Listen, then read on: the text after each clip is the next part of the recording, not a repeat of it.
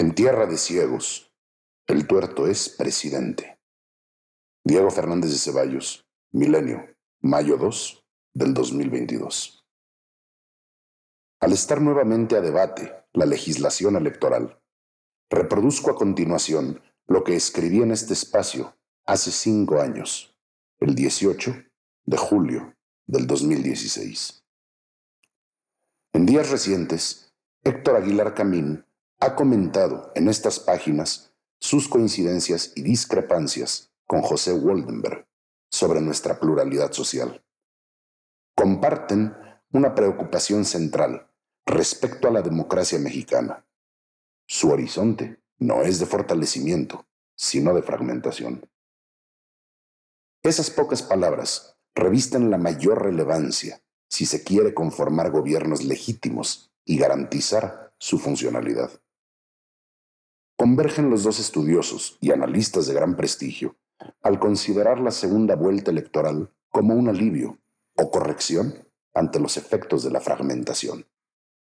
Los conocedores de los sistemas electorales saben que donde existe la segunda vuelta, si en los primeros comicios ningún candidato obtiene más de 50% de la votación total, se lleva a cabo una nueva elección entre el primero y segundo lugar para decidir al ganador, que naturalmente alcanzará la mayoría absoluta.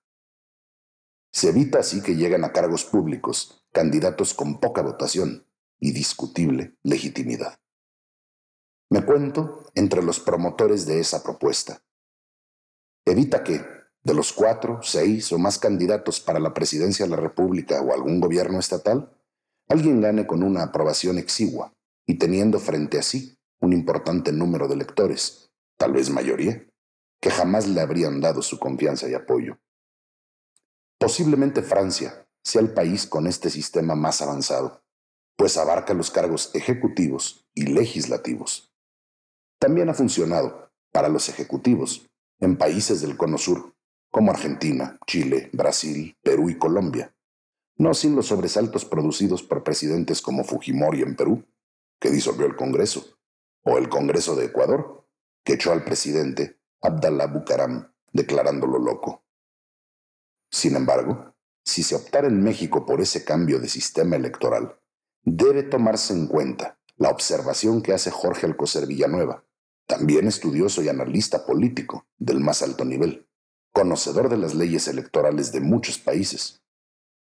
El sistema electoral mexicano fue diseñado para operar sobre la base de mayorías simples, y los procedimientos jurisdiccionales de impugnación de campañas y sus resultados son lentos y complicados, lo cual retrasaría la celebración de las segundas vueltas, que se recomiendan en un lapso no mayor de un mes, pues sucesos imponderables pueden producir distorsiones mayores que las que se busca evitar.